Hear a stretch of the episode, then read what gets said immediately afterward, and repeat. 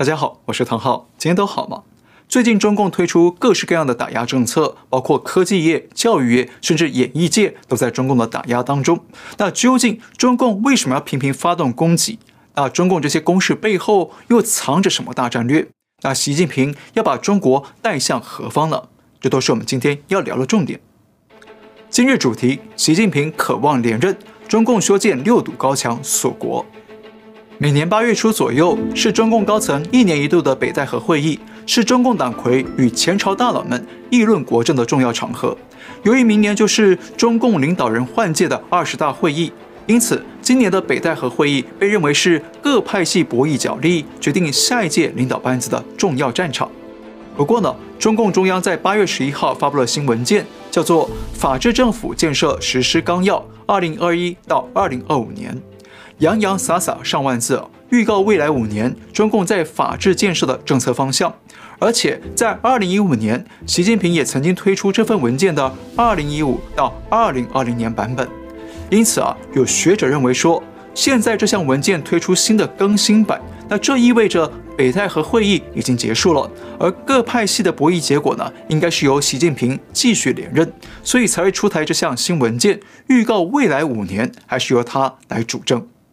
好，过去在节目里讲过，如果习近平再次连任啊，并不让人意外，因为现在党内的权力高度集中在他的手里，几乎没有台面上的挑战者。那他也迟迟没有公布接班人选，所以呢，除非有人搞政变，或者习近平被维尼熊抓走了，否则他连任党魁的几率啊相当高。不过呢，我认为最重要的焦点不是习近平连任，而是习近平会把中国带往什么方向走，这才是关键。特别是中共最近几乎天天都有大动作，发布一连串的新命令，打击各式各样的行业，让人有点看不清他在做什么。但其实啊，在我来看呢，习近平正准备把中国一步步的带向闭关锁国、以拖待变的局面。那为什么要锁国呢？中共前阵子不是才号称自己已经可以平视世界吗？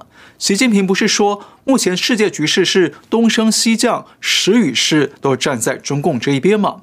那为什么不是趁着这个机会向全世界东征西讨，扩大影响力，反而要准备闭关锁国呢？没错，中共确实一度想要东征西讨，以一谋霸，所以前阵子咄咄逼人的在全世界搞起战狼外交，恐吓各国要听中共的指令。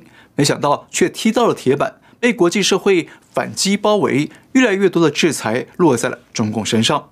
那这证明了北京当局再次误判整体形势，高估了中共的实力，低估了国际的抵抗力。所以呢，在我看来，现在习近平啊，想要改用明太祖朱元璋的开国三策：高筑墙、广积粮、缓称王。那用白话讲呢，就是要修建高大的城墙来防御自己，扩大积累军中的存粮，以及呢放缓称王的脚步。那这表明啊，习近平也发现自己错判了局势，以一谋霸呢受到了挫败，还引来各国的围剿。那这不但会动摇中共的政权，也会影响习的连任。所以现在不得不转攻为守，开始要建墙锁国来保护中共的政权。等到世界局势变得有利之后呢，再找机会对外扩张，实现称王称霸的中国梦。那关键问题来了，中共要建墙锁国，要建哪些墙呢？那我认为，从北京最近的一连串举措来看，可以看出北京至少要建六堵高墙来对内围城，对外防御。我们来一一看起。第一，思想之墙，洗脑人民跟党走。不论是共产党或任何的集权政体，对他们来说，控制人民思想是确保政权安全的最重要防线。让人民的思想有多封闭，党的安全呢就有多严密。所以，今年中共趁着百年党庆之际，全力动员宣传体系来告诉人民，共产党是如何创造了全国脱贫的人间奇迹。那习主席是如何的指挥有序？背后的潜台词是告诉人民说，要对党跟党魁永远感恩戴德，要永远跟党走。同时呢，中共还进一步下令，要求把习近平思想纳入中小学教育的必修课程。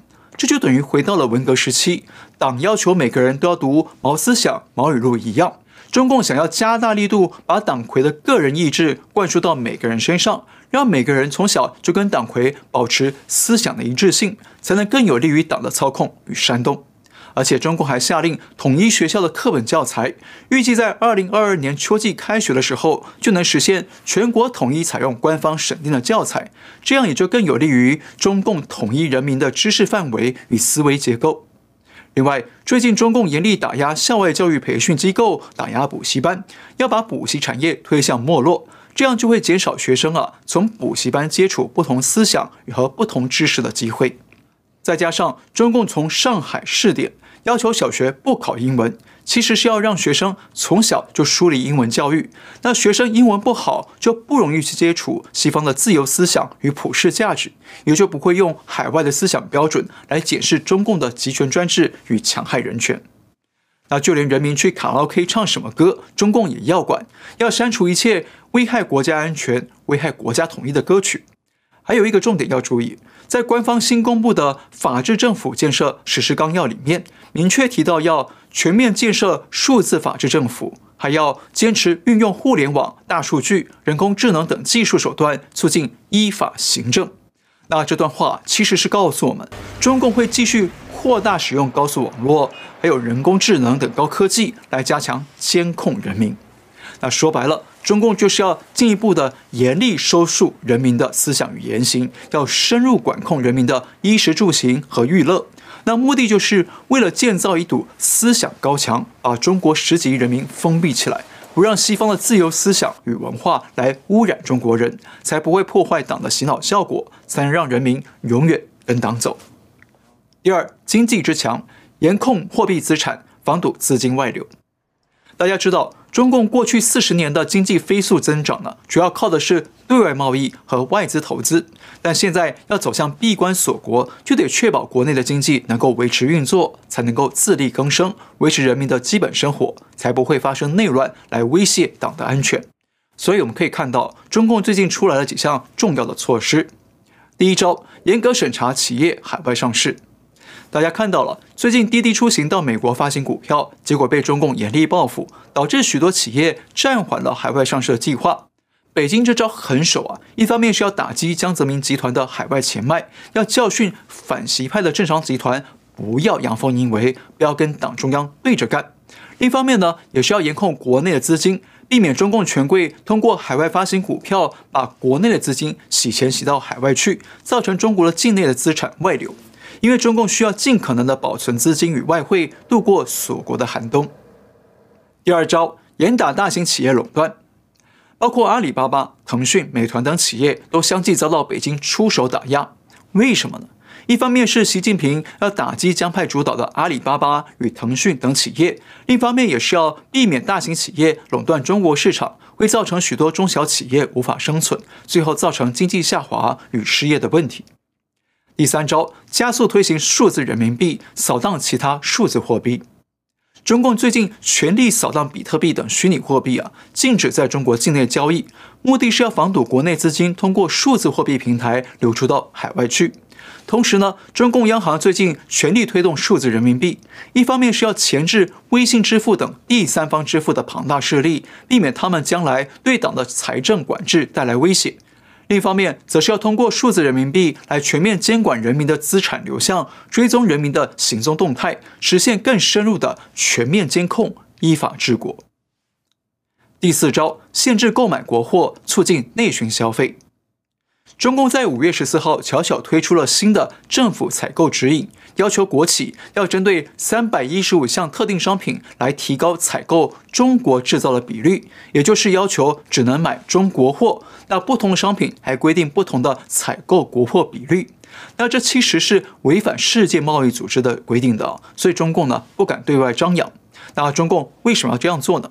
因为啊，锁国之后呢，国家经济就只能靠着所谓的国内大循环来做主要的支撑，也就是要靠着国内的消费来撑住经济。所以中共开始要求国企只能采购中国货，就是要推进内需市场的消费，为将来锁国做准备。第五招，限制人民出境。中共今年以防控疫情的名义，大幅减少护照与签证的签发，还说啊，要人民没有紧急必要事由，建议取消或延后出国出境计划。换句话说，中共在全面防堵人民出境。那的确啊，中共用防疫的理由来防堵人民出境，看起来是合乎情理。但是呢，在我看来啊，中共这招更主要的目的呢，是要防堵国内的政商权贵，因为看到苗头不对了，想要逃到海外避难。同时呢，也要防堵国内的资金与外汇扩大流出到海外，让中共手里啊保留多一点的外汇储备可以用。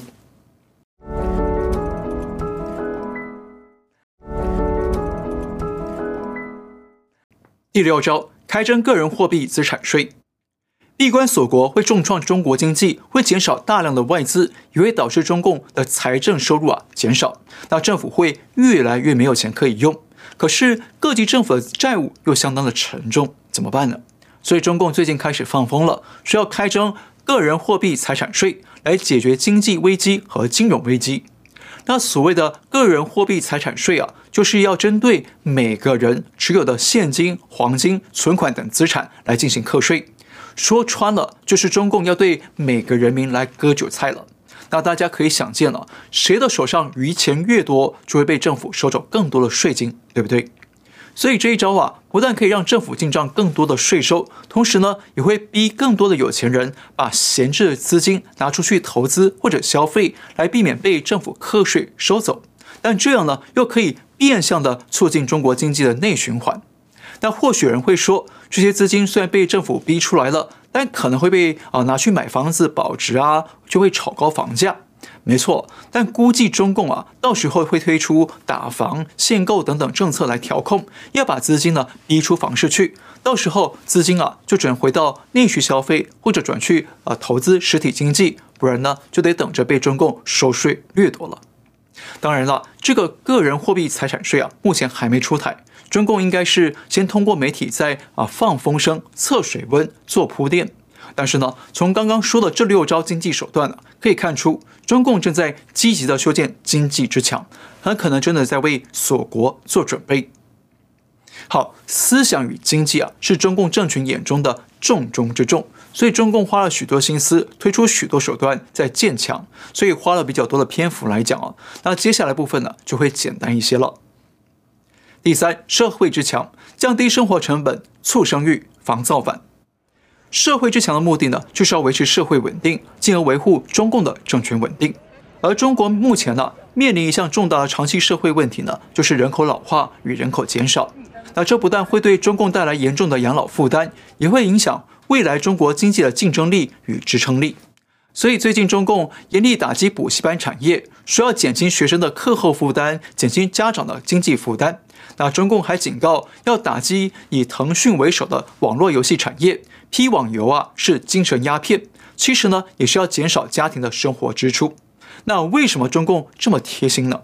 因为中共认为把家庭生活成本压低，就可以促使更多年轻人愿意生小孩，甚至生二孩、三孩，就可以缓解未来人口快速老化的危机，就可以维持中共未来的财政收入。